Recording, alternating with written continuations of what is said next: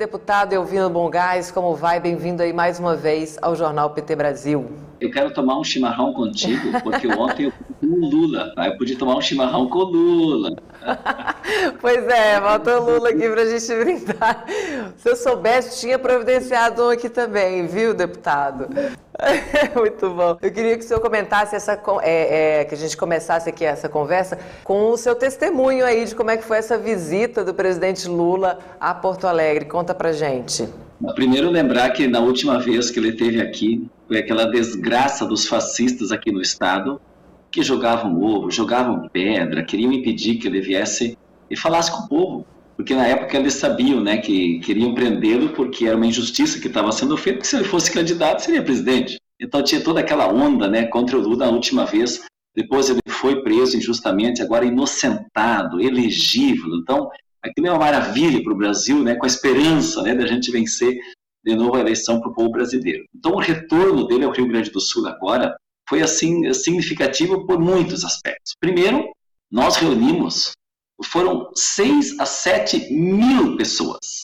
Foi um ato político da militância, não só do PT, porque nós conseguimos, e esta foi a segunda grande eh, vitória, digamos, qualificada da vinda do Lula, foi a unificação no Rio Grande do Sul, que ainda não está consolidado para a eleição estadual, eu vou comentar isso depois, mas os sete partidos, os sete partidos unificados num ato no Rio Grande do Sul com mais de 6 mil pessoas. E o segundo aspecto, além dessa, dessa unificação então, das, dos partidos, nós tivemos ainda o ato e teve várias outras eh, atividades paralelas que aconteceram. Mas eu queria destacar três. Uma sobre educação. Olha, abrimos a inscrição para o pessoal da área da educação se inscrever. Não teve espaço para receber todas as pessoas. Tanta gente queria vir conversar com o Lula na área da educação. Aí, gente lá de fora, sala cheia, né? E a qualidade da reflexão sobre educação. As pessoas falando dos institutos federais tecnológicos, das universidades, das vagas, enfim, dos cursos que foram, das ciências sem fronteiras, de tanta é, qualidade educacional que nós tínhamos oferecida pelo Lula, pelo PT, pela Dilma, para o Rio Grande do Sul. A Dilma acompanhou todo o roteiro, né, é, conosco, com Lula. E também é, a esperança que as pessoas têm para retomar de novo um processo educacional de qualidade né, com o Lula. Então, acho que esse foi o outro aspecto importante a destacar. O segundo encontro que eu queria destacar é, nesse programa agora é a questão do cooperativismo.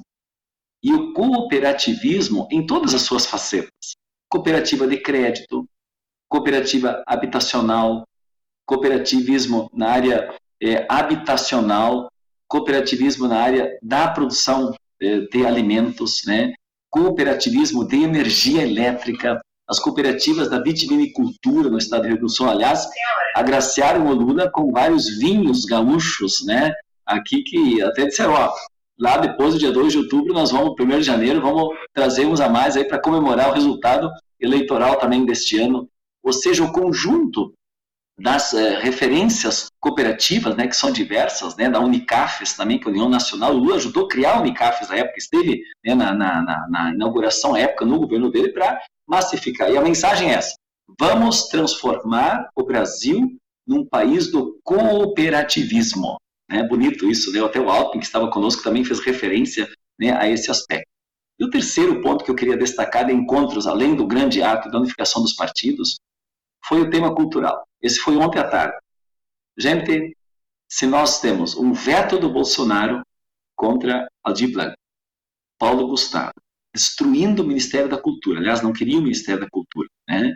E tendo hoje censura, tendo violência, tendo agressão à diversidade, e aí, nessa pandemia também, não só por causa da pandemia, os nossos espetáculos não puderam acontecer, nem no teatro, nem na música, nem na, cultura, no hip hop, tantas outras manifestações culturais que a nossa diversidade brasileira tem, né? Elas não podem se expressar com esse fascismo do Bolsonaro. Então foi uma sala cheia também, um tratado maravilhoso, e as pessoas fazendo depoimentos sérios, né? Chorando, né? A dor pelo fato de não poder ter mais liberdade de expressão e não tem mais apoio, né? Negacionismo completo, né? É, no Brasil. Então esse terceiro ato eu quero destacar como eventos assim super importantes nessa vinda dele ao nosso estado. Bom, e falando em cooperativismo, é, a gente tem um trechinho aqui é, do discurso do presidente Lula sobre o papel do Estado na formação de cooperativas. Vamos conferir. Você não cria cooperativa de cima para baixo, como se você pudesse plantar uma árvore com as folhas enfiadas na terra e a raiz para cima. Uma cooperativa, para dar resultado, ela tem que ser resultado da descoberta da necessidade da cooperativa pelo povo a partir das suas dificuldades, a partir da sua realidade. O que cabe ao governo fazer é criar condições de facilitar a organização, depois facilitar o crédito e depois, quem sabe, no, no primeiro momento, ajudar até na compra de muitos dos produtos feitos pela cooperativa. É isso, Laureano comenta aqui, Laureano Arantes Neto, companheiro Bom Gás, Barbaridade, Tchê, Trilegal com Lula, chimarrão e tudo mais. A Josi Negreiros, e ela diz, ela comenta aqui que a melhor agenda do Lula em Porto Alegre foi com as cooperativas, que foi muito animado, ele recebeu muitos presentes, ele e a Janja. O Alberto Quirone diz que incentivar cooperativas no campo e nas cidades e fortalecer a colaboração entre trabalhadores urbanos e rurais. Aí eu aproveito aqui para te perguntar qual é o papel papel das cooperativas, é, é, deputado, para a recuperação do Rio Grande do Sul? Olha, esse é um tema, você já disse, né? É, vamos pegar pelo lado da agricultura. Uhum. Né? Produção de comida, acesso ao crédito, fazer chegar uma assistência técnica, um acompanhamento. Claro que nós queremos o Maimater e outros programas de assistência, mas as cooperativas estão lá ao campo, junto ao agricultor, para poder acompanhá-lo na assistência técnica, no estímulo à produção dele, na organização. E nós queremos um cooperativismo mais pujante que possa, inclusive, é, barganhar mais na compra, porque hoje os insumos estão tão caríssimos. Aliás, a destruição que esse Bolsonaro fez, eu estou falando aqui, a, a, bobagem que o Bolsonaro está anunciando, que é fazer um decreto de calamidade é, pelo caos que estão os preços dos insumos para a agricultura. É, é o gás, é o diesel, é a energia, é, o, é a ureia, é o adubo, é tudo caríssimo, né? E o juro ainda muito alto, e agora ele quer fazer um decreto de calamidade. Mas eu digo, essa calamidade que é o governo, porque quem é calamitoso é o governo, né? A desgraça. O que, é calamidade, né? É um abandono, é um dano, é um prejuízo, é uma desgraça. Bom, quem é que é a calamidade? A calamidade é o Bolsonaro. Eu tenho dito, esse, isso não se resolve por decreto. Essa calamidade não se resolve por decreto. Essa calamidade se resolve pelo voto. Essa calamidade se resolve com o Lula. Né? Então, o cooperativismo ele pode ser exatamente essa força para nós podermos produzir comida, o povo passando fome e comida cara. Então, o cooperativismo na área da produção agrícola. O cooperativismo habitacional é fazer com que as pessoas tenham dignidade, não precisam morar debaixo de lona preta ou morar debaixo de pontes, de viadutos, ou morarem mal na casa da sogra, do pai, da mãe, sem ter a sua dignidade da sua casa, da sua residência. O cooperativo de crédito, né, que são as nossas cooperativas, é, os bancos cooperativados, vamos assim, que não são bancos, né, são redes de cooperação na área de financiamento de créditos, eles são para alcançar recursos em condições boas, sem essa burocracia que impede o pequeno ir ao banco pegar um crédito. Nós podemos falar de todas as cooperativas que existem em todas as áreas, mas elas são essa aproximação, esse acesso, essa democratização para poder ter sustentabilidade. E como diz o Lula, né, o solzinho nasceu para todos. Tá? Todos têm direito, todos têm acesso, e não só uma pequena elite. Então, eu acho que, de fato, assim, esse, essa ideia do cooperativismo, né, de nós eh, expandirmos acessos, de nós darmos oportunidades, e nós colocarmos política pública à disposição e que elas possam chegar na ponta, porque isso hoje é uma grande dificuldade, né? O acesso às cooperativas estão aí para potencializar. E aí não podemos ficar só nisso. Essa é ideia, e por isso esse debate também foi importante. Eu sempre tenho dito que nós temos que ter três coisas agora. Primeiro, eleger o Lula, eleger governos estaduais. Segundo lugar, E o Lula enfatizou isso muito bem. Eu quero destacar isso no programa hoje para isso ter uma, um, valer para todo o período da campanha agora. Vincular ao Lula o voto do parlamentar. Porque hoje o Centrão, na forma mais eh, trágica que Eduardo Cunha, à época, queria fazer sobre a Dilma, e a Dilma não aceitou se submeter a um parlamento, ao Centrão, que queria mandar no orçamento, queriam mandar no orçamento. Quem manda no orçamento é o executivo. O, execu o parlamento tem que fiscalizar. Agora, quem tem que executar é o executivo. Então, é uma distorção. Essa distorção foi originária para dar o golpe na Dilma, porque o Eduardo Cunha queria fazer o que hoje está sendo feito pelo Lira e pelo Centrão, que é se apropriar de forma privada do orçamento que é público. E nós temos que ter o povo discutindo e não o parlamento ganhando benesses, alguns porque votam nas modalidades do governo. Mas isso é uma distorção total da política brasileira. Então é pelo fim do orçamento secreto. Pelo fim do orçamento secreto.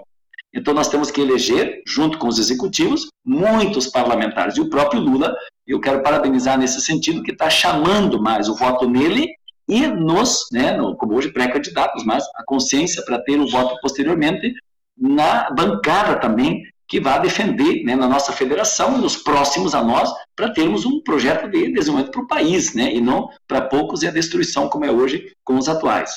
E em terceiro lugar, e essa eu quero destacar, nós precisamos organizar os nossos comitês populares, gente, comitês que hoje são de resistência, que vão se transformar em comitês do Lula e que depois que o Lula ganhar, vão se manter. Repito, vão se manter, porque nós vamos precisar ter um acompanhamento posterior para poder ter um período de travessia de construção, de reconstrução das políticas que eles destruíram. E aí vai ter choques, vai ter embates. E nós vamos ter que ter pressão popular. E o Lula pede isso também, mas nós precisamos desde agora organizar bem forte esses comitês.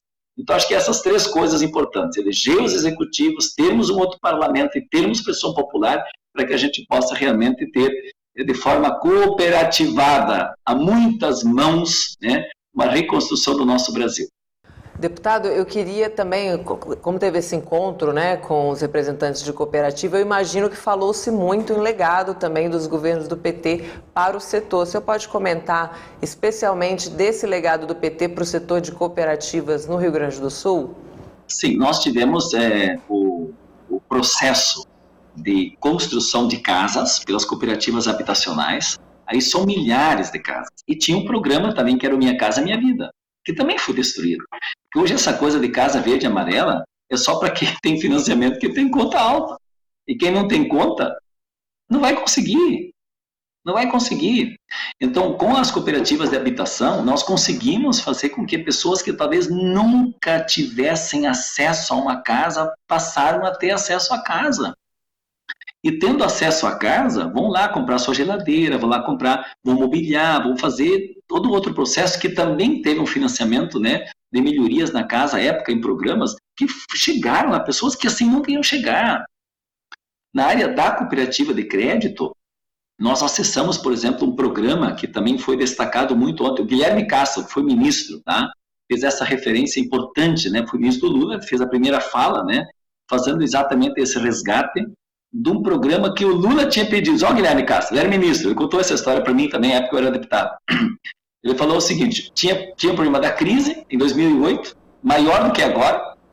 Né? O Lula dizia que era marolinha, lembra aquele processo que ele ia pegar um pouco no Brasil? Porque nós criamos medidas anticíclicas aqui para não ter esse efeito da crise tão forte como hoje, para o governo se desculpar que é por causa da pandemia da guerra da Ucrânia. Isso é mentira. Pandemia tem todo mundo e a Ucrânia também atinge todo mundo. Mas por que o Brasil sofre mais? E aí, lá em 2008, quando tinha uma crise mundial, o que, que o Lula pediu? Disse, Guilherme Castro, eu preciso um, projeto, um programa que faça o agricultor ter produção de alimentos para a gente não ter falta de alimentos e, ao mesmo tempo, que ajude a aquecer as indústrias para ter emprego. Aí eles criaram um programa no governo que se chama Mais Alimentos. O Mais Alimentos foi um programa que financiava o agricultor para poder comprar equipamentos, ordenhadeira, resfriador, trator, coisas para agricultura, Isso aqueceu a indústria nacional em época de crise, manteve empregos e, ao mesmo tempo, ajudou o agricultor. Bom, quem é que estava lá na ponta? As cooperativas de crédito foram as que mais financiaram para que esse agricultor tivesse essa condição. Então, eu estou dando três exemplos só. Eu posso dar o exemplo da habitação, estou dando do crédito para o agricultor, estou dando né, da, é, é, de crédito né, da habitação e das cooperativas de produção agrícola, para mostrar como isso influenciou no Rio Grande do Sul e as cooperativas ajudaram nacionalizar os programas, que antes talvez não estavam tão fortes no norte, não estavam tão fortes no centro-oeste, eh, no, no, no, principalmente no nordeste, e foram levados para lá pelas políticas públicas, auxiliando na instalação de cooperativas. Então, em todos os sentidos, a gente pode dizer que isso ajudou a gerar emprego, a produzir alimentos para a gente não ter a crise, ter abastecimento alimentar, né? Ao mesmo tempo, ela aqueceu o comércio, porque se tu vai construir uma casa, vai precisar comprar no comércio, vai gerar emprego para o pedreiro, para auxiliar de pedreiro. Então, todo esse processo é aquecedor da economia e, com certeza, é assim, é, destacadamente influenciou né, na, economia na, na economia brasileira, na economia gaúcha e na qualidade de vida das pessoas, porque política pública é para a vida, a vida das pessoas estar tá melhor, né? E é isso que a gente tem que fazer, cooperativismo pela qualidade de vida das pessoas. Muito bem, obrigada, deputado, pela sua participação aí, pelo seu testemunho dessa visita do presidente Lula ao Rio Grande do Sul e trazer essas informações tão importantes aí de legado, de atuação das cooperativas. Um, obrigada pela sua participação. Isso, eu tive a honra de tomar um chimarrão com ele, então compartilhe com todos vocês. Um grande abraço. Abraço, obrigada.